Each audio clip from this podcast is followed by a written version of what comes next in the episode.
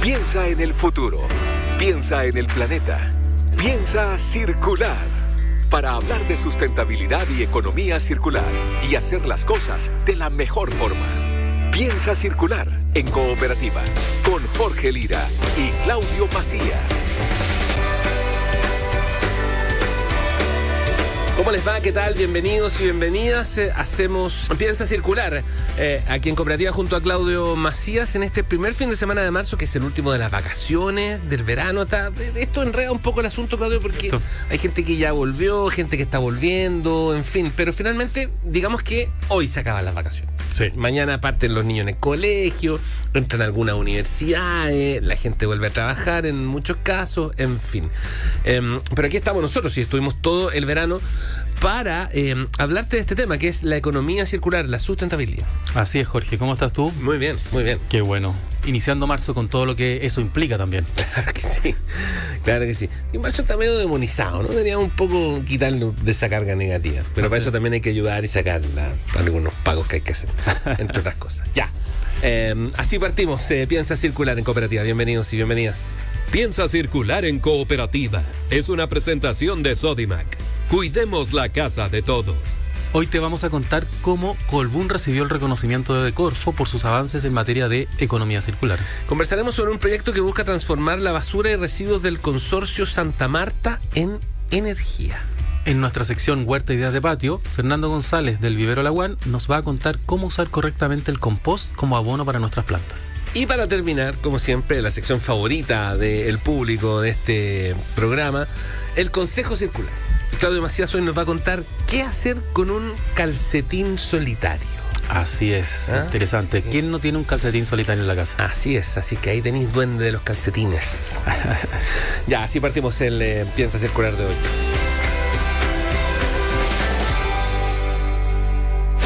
Sustentabilidad, reciclaje y buenas prácticas.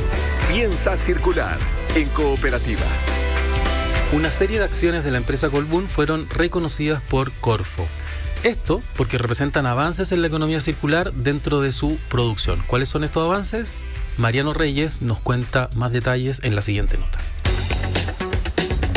La reutilización de membranas de ultrafiltración en el complejo térmico de Nehuenco fue una de las acciones que destacó la Corfo en la producción de la empresa Colbún. Esto, junto a otros factores, consideran avances importantes en la economía circular de esta industria. También la incorporación de vehículos eléctricos a su flota operacional o la instalación de composteras y una mayor segregación en origen para la gestión de residuos. Todo esto se enmarca en el acuerdo de producción limpia que fue encabezado por la Agencia de Sustentabilidad y Cambio Climático de Chile a este acuerdo suscriben 23 compañías de todo el país y Colbún se adhirió a fines de 2021 con sus complejos Colbún y Nehuenco. Existe un programa de dos años de duración que actualmente ya está finalizando y donde se utilizó la herramienta internacional de indicadores de transición circular 2.0. En base a ese levantamiento, se diseñó e implementó un plan de gestión de circularidad, acciones a corto, mediano y largo plazo que ha permitido aumentar el grado de circularidad de los complejos Nehuenco y Colbún.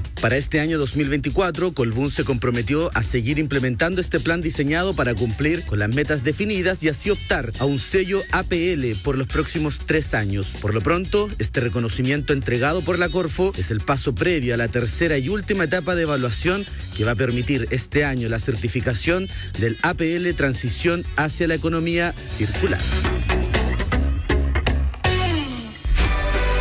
De sustentabilidad y economía, piensa circular en cooperativa. Vamos a hablar sobre la generación de energía a partir de residuos. El consorcio Santa Marta lleva adelante una iniciativa respecto a tratamiento de lixiviados. Y para eso vamos a conversar con Andrea Viglino. Ella es gerente comercial de Consorcio Santa Marta y está en la línea para conversar con nosotros. Andrea, ¿cómo estás? Hola Jorge, hola Claudio, muy bien, muchas gracias por, la llamada, por la invitación. Bienvenida Andrea, Piensa Circular. Sabemos que Consorcio Santa Marta administra, gestiona un relleno sanitario en el sector sur de Santiago eh, y bien sabemos que un relleno sanitario se hace cargo de pasivos ambientales. Por un lado tenemos los gases de efecto invernadero, como el, metano, uno de los principales eh, pasivos de, que, provoca la generación de residuos orgánicos sobre todo. Eh, en ese sentido, ¿cómo, cómo se hacen cargo ustedes de, de estos gases? Mira, eh, primero me gustaría eh, señalar que Santa Marta es una empresa que recibe el 30% de los residuos de la región metropolitana. Nosotros mensualmente estamos recibiendo 100.000 toneladas de residuos, que eso es importante también señalar para que eh, entendamos más o menos la magnitud de, de, lo que nosotros recibimos diariamente. Como tú indicabas, nosotros la degradación de los residuos genera por un lado el biogás, que, es el que hoy día nosotros utilizamos para generar energía, y por otro lado también la degradación de la fracción orgánica genera un lixiviado que es tratado en una planta de tratamiento, ya una planta de tratamiento que está ubicada en la parte más baja de nuestro relleno. Eh, efectivamente, la mitad del biogás, eh, el 50% aproximadamente, es un gas de efecto invernadero porque es metano. Hoy día está muy, eh, muchas personas están hablando a raíz de la última COP donde se señaló que uno de los gases eh, que tiene este poder de calentamiento más alto es el metano. Por lo tanto, eh, se ha hablado mucho del concepto de los rellenos y del metano, de la relación que hay entre un relleno sanitario o la gestión de residuos y el metano. Y es importante señalar que cuando no hay un manejo o una captura del biogás, efectivamente el metano es un paseo ambiental que genera un impacto en el medio ambiente. En el caso nuestro, nosotros desde el año 2006 que estamos haciendo una captura eh, de todo el biogás que se genera dentro de la masa de residuos y hoy día este biogás lo estamos utilizando como un combustible para generar energía energía catalogada como energía renovable no convencional porque no proviene de una fuente fósil y proviene, como te digo, de, los mismos residuos. Claro. Em, Andrea, ¿a cuántos eh, hogares equivale la energía que producen? ¿Se puede medir eso? Sí, mira, hemos hecho el cálculo. Nosotros empezamos a generar energía desde agosto del año 2013, o sea, hace muy poquito cumplimos ya 10 años. Si nosotros contabilizamos toda la energía que hemos inyectado al sistema eléctrico nacional, eh, hemos generado más de 650 gigas de energía.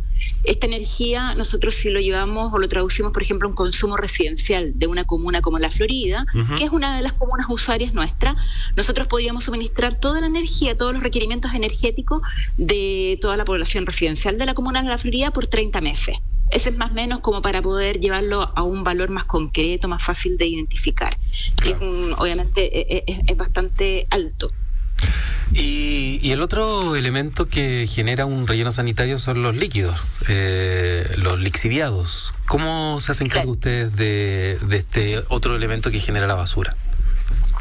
Claro, nosotros tenemos una planta de tratamiento de lixiviados que, como te contaba, está ubicada en la parte más baja del relleno. Por lo tanto, gran parte de los líquidos llegan a la planta de manera gravitacional, pero también hay un sistema de extracción forzada, o sea, a través de bombas. Eh, esta planta de tratamiento está compuesta por una etapa biológica, donde hay un reactor, donde ocurre lo contrario del relleno, porque en el relleno lo que pasa es que a través de la actividad anaeróbica, o sea, tiene que haber un ambiente anaeróbico, o sea, sin oxígeno para que se degrade los residuos. Acá en la planta de tratamiento, en esta etapa biológica, estamos inyectando permanentemente oxígeno porque las bacterias degradan la materia orgánica, ¿ya? En esta primera etapa biológica donde pasan después a un, a un a un clarificador. Después viene la planta físico-química, que también remueve otros parámetros, y por último termina con un filtro en presión, que es el que termina removiendo el manganeso, que es otro de los elementos presentes en este lixiviado, que ya a esa altura es un efluente, ¿ya? Nosotros, lo importante de la planta de tratamiento es que estamos tratando la totalidad de todos los lixiviados que se generan, que no solamente provienen de la basura fresca, sino que también de algunos procesos de lavado todo este afluente ingresa a la planta y es tratado en la totalidad. O sea, no tenemos acumulación ni piscinas con acumulación de lixiviado, que muchas veces ese sí también es un paseo ambiental que genera muchos problemas, de, sobre todo de olores. Andrea, ¿y qué hacen con el agua resultante?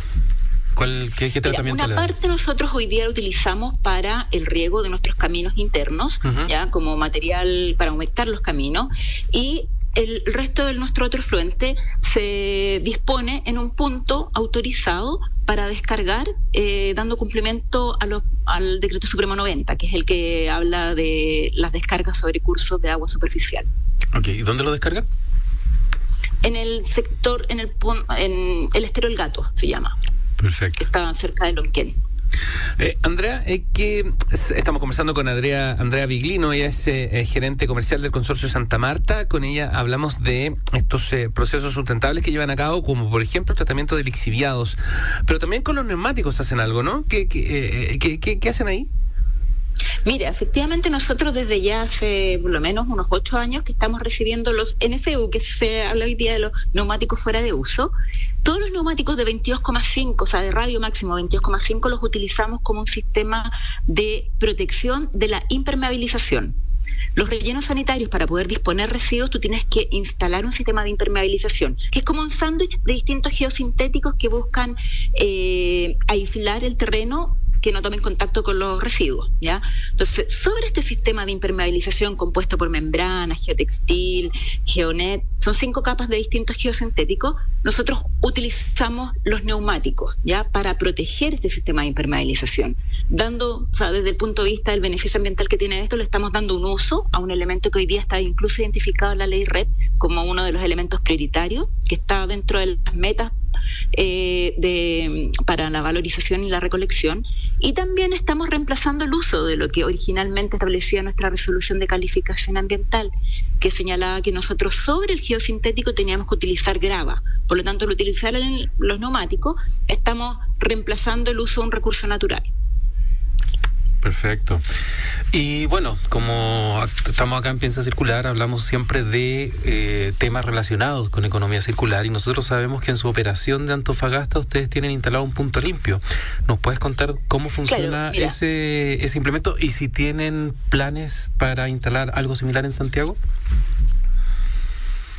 Mira, en Antofagasta, como tú bien lo indicaste, eh, tenemos, estamos a cargo de la operación del Centro de Tratamiento Integral de Residuos, ¿ya? donde hay un relleno sanitario, una planta de compostaje y una planta de separación.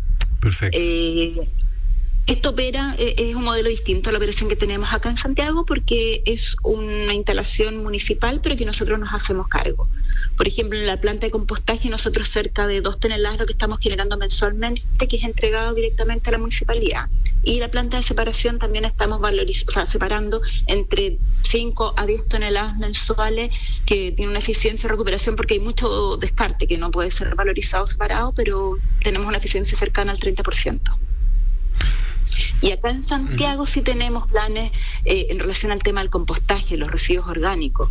Nosotros hemos ingresado una pertinencia este año para, mm, para que nos aprueben una planta piloto que estaría ubicada dentro del mismo terreno del relleno sanitario para hacernos cargo y compostar parte de los residuos orgánicos y generar un compost para entregar seguramente a nuestra comunidad.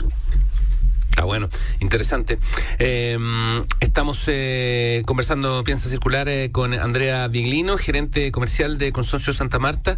Eh, por último, Andrea, em, y ya como reflexión final, em, Ustedes han seguido un camino que es, bien pedregoso, digamos, que finalmente significa tratar de hacer sustentable algo que durante años pensamos que no lo era. Y que, la imagen de todas las personas Exactamente. de una manera... Exactamente, entonces eh, me parece que funcionan como un ejemplo bien interesante respecto de cómo es que una empresa puede, eh, una empresa de esta magnitud además, ¿cuánto me decía, eh, ¿cuántos miles de toneladas de basura?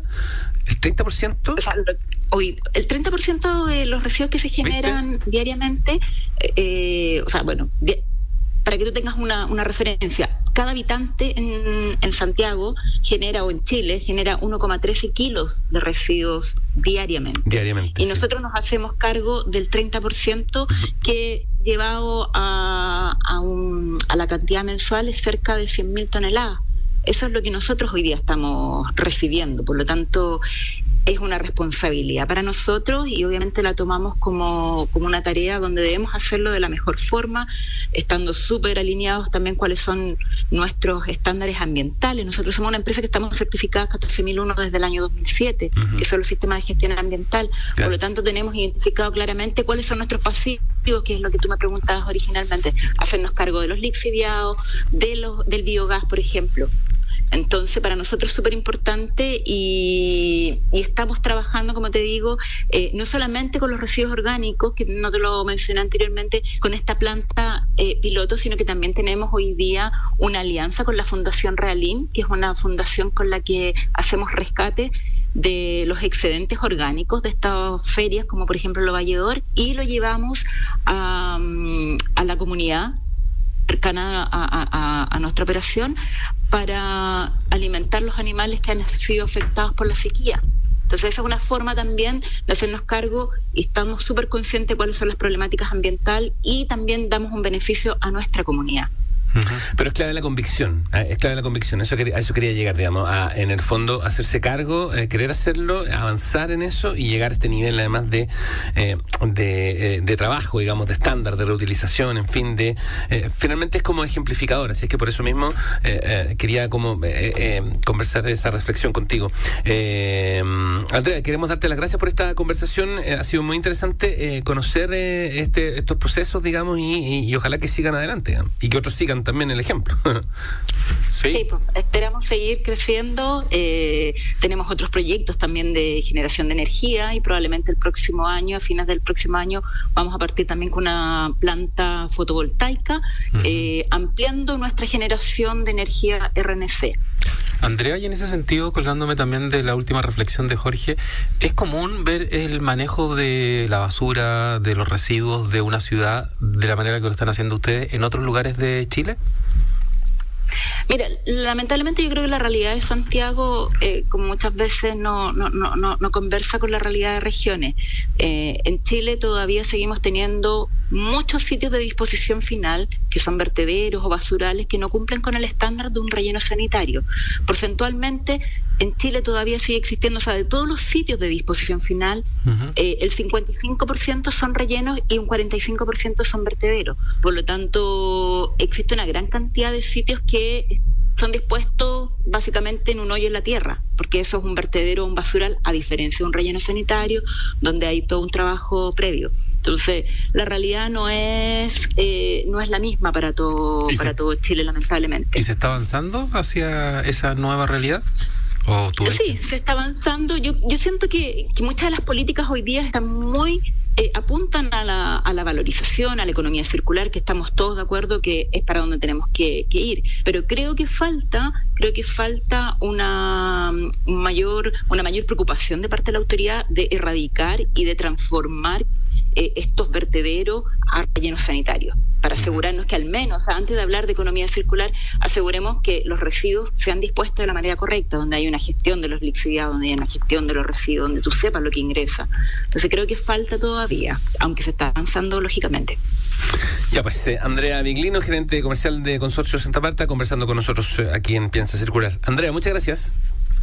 Muchas gracias y los dejo invitados a visitar también nuestra página web que es www.ccmarta.cl, nuestro LinkedIn que también está súper activo, que es de Consorcio Santa Marta, y nuestro Instagram que es Gestión Sustentable CL, para que ahí puedan ver las noticias en relación a todos estos temas que, que para muchos son desconocidos y que vinculamos siempre un relleno sanitario como una cosa más bien negativa, pero tenemos mucho que contar eh, en relación a nuestra gestión ambiental y también con la comunidad.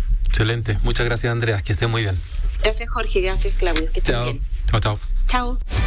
Acá, nada se pierde. Piensa circular en cooperativa. Hoy en Sodimac queremos invitarte a conocer todos los productos que tenemos para ti y que ayudan a generar un impacto positivo en el medio ambiente. Prefiere productos de los sellos comercio inclusivo, consumo eficiente, hogar saludable, producción sustentable o circularidad y reciclaje. Y se parte de las pequeñas acciones que generan grandes cambios. Sodimac, cuidemos la casa de todos. A esta hora, las ideas son de patio, de terraza, de balcón, de jardín y de huerta autosustentable. Cómo usar correctamente el compost como abono para nuestras plantas es el tema que Fernando González del Vivero Alaguán, que está ubicado en Calera de Tango, nos va a contar en nuestra clásica sección Huerta Ideas de Patio, donde entrega recomendaciones y tips para huerteros y amantes de los jardines. ¿Qué tal? ¿Cómo están? Hace un tiempo hablamos de la importancia de compostar y poder usar nuestros residuos orgánicos. Hoy día les voy a hablar un poco de cómo podemos usar ese compost y cómo podemos abonar de manera orgánica nuestra huerta y nuestro jardín. Si nosotros tuviéramos huerta en bancales o en maceteros, el compost lo utilizamos dos veces al año, temporada otoño-invierno y en la temporada de primavera-verano. Adicionamos compost como sustrato, eh, él nos va a entregar nutrientes y si estamos en invierno podemos además incluir humus de lombriz que nos va a dar mucho más nutrientes para que el cultivo pueda tener mayor fuerza y, vigor. Y si es en primavera-verano, hacemos aplicaciones cada 15 días. Esto aplica ya sea en maceteros como también en, huertas bancales o en la tierra. Por otro lado, si tenemos plantas eh, también en maceteros o también en el jardín, podemos adicionar compost cada también cada seis meses, dos veces al año. De igual forma, cuando hacemos un trasplante o cambiamos una planta a un macetero más grande, la misma lógica. Utilizamos compost y vamos incorporando también humus de lombriz que nos va a dar mayor cantidad de nutrientes, nos va a alimentar la planta.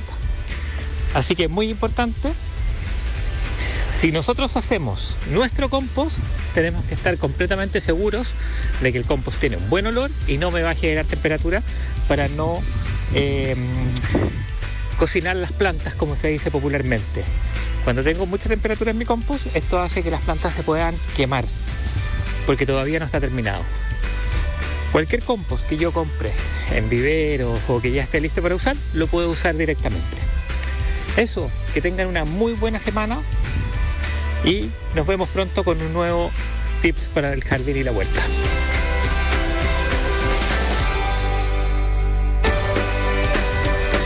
Para hacer de este mundo algo más circular. Consejo Circular. Bien, llega el momento de despedirnos, pero antes, y como les, les decíamos eh, al comienzo, Claudio Macías nos trae eh, el consejo circular, que es eh, básicamente cómo algo que parece un desecho, que parece un desperdicio, se puede reutilizar y convertir en algo útil nuevamente. Esto es innovación pura, queridos y queridas. Así que pongan atención. Claudio, ¿qué hacemos con un calcetín solitario? Así es. ¿Quién no tiene en su casa un calcetín solitario? Y por algún motivo extraño, sobrenatural, los calcetines se van separando de su pareja en el tiempo y vamos acumulando prendas. el duende de los calcetines. Única en nuestro cajón. Y así van sumándose, sumándose. Entonces, eh, si bien podemos tratar de emparejarlos con algunos que se parezcan y, seguir usándolos, eh, también lo podemos usar de manera indistinta. Eh, no hay ningún problema con eso. Y conozco gente que usa calcetines de forma diferente. Sí, claro. Eh, pero también tenemos novedosas ideas para darle un nuevo uso. Por ejemplo, nos puede servir como protector de una taza caliente. Con los calcetines largos, le cortas la parte del pie y dejas el resto de un largo equivalente al tamaño de la taza. Le haces un corte al medio para meter la oreja de la taza y para que quede firme, y además la taza obviamente se pueda lavar, le puedes agregar un botón o un broche para unir la parte que cortaste del calcetín, donde se metió la, la oreja de la taza, y de esta manera puede quedar de mejor, eh, de una forma más unida y más firme para proteger la taza de un líquido caliente que tengas, sobre todo para el invierno. ¿Ya? Está bueno. ¿eh? Otro uso similar es para decorar las macetas de las plantas. Acá no es necesario hacer ningún corte, sino que solo te preocupas de vestir completamente la maceta con el largo del calcetín que sea el más apropiado y que quieras darle un toque más decorativo a tu casa la maceta adentro del calcetín. Claro, cortas la parte del pie y con la parte larga, la que va en el empeine, la que va en, el, en, la parte de la pantorrilla. la pantorrilla. Ya, perfecto. Vistes la maceta del, del macetero. Sí, sí. Bien, bien lindo. También se me, yo creo que es el mejor del año. Y esto mismo. la mejor del año. Obvio. Y esa misma parte del calcetín, si tú la enrollas, formas una especie de círculo, te permite amarrar el pelo para quienes lo usan largo, como un, un collet. Como un collet, ya. Exactamente. Sí, está bueno. Sí. Ya. Sí. Oye, me gustó, pero lo del macetero me gustó. Vamos, aplícalo y nos Lo voy a aplicar, tengo varios calcetines ah, disponibles. Tal cual. Buena. Ya, pues todos estos consejos están en eh, arroba piensa circular en Instagram, también están en piensacircular.com y eh, los capítulos están disponibles en nuestra cuenta de Spotify eh, como Piensa Circular, para que los busquen porque hay ahí consejos circulares, pero también hay mucha conversación interesante, útil em, con algunos referentes. Conversaciones que estamos recordando además en este ciclo de verano de Piensa Circular. Así es. Bien, pues eh, Claudio, nos vemos en la próxima semana. Jorge, que tenga una buena semana y saludos a todos. Saludos para todos. Fueron los temas de sustentabilidad y economía circular que hacen girar el planeta. Piensa circular. Fue una presentación de Sodimac. Cuidemos la casa de todos.